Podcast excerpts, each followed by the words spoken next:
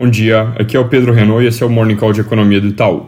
Comentando aqui só mais uma vez, na semana passada a gente teve alguns problemas técnicos, eles impediram o upload do podcast na quinta no Spotify, causaram atraso na sexta-feira. Peço de novo desculpas por isso. A gente mudou o sistema de uploads e agora esse problema provavelmente não deve voltar a acontecer. Hoje, nos mercados internacionais, a gente deve ter um dia mais devagar, tem feriado nos Estados Unidos, mas ao longo dessa semana o noticiário lá fora deve ser intenso por causa das reuniões do Fórum Econômico Mundial na Suíça, acontecem entre amanhã e sexta-feira, com diversos líderes políticos, empresários por lá. O ministro Paulo Guedes, inclusive, vai representar o Brasil, já está por lá com a delegação, deve participar de uma série de eventos.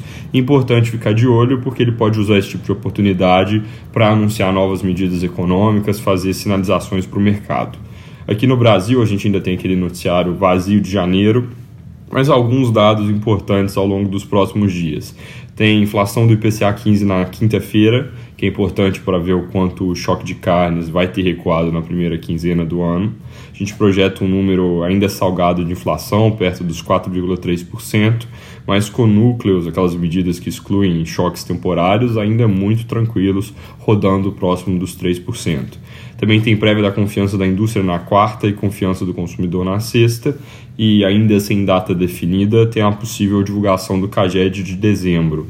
Esse CAGED deve mostrar uma destruição grande de postos de trabalho no mês, mas isso é por causa da sazonalidade que é típica ali. O que acontece é que as empresas contratam muita gente para o fim de ano e depois fecham essas vagas. Então, dezembro sempre aparece com um número bem negativo, mas isso não significa uma contração da economia. Quando a gente faz um ajuste sazonal desse número, exatamente para tirar esse efeito que sempre ocorre, o resultado, na verdade, deve ser positivo, com geração de cerca de 55 mil empregos.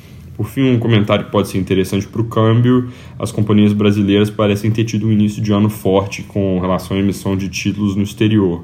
Isso é algo que pode trazer mais oferta de dólares para o mercado local e aí contribuir para algum recuo do câmbio. Na sexta, a gente fez uma revisão de cenário, mensalmente a gente faz.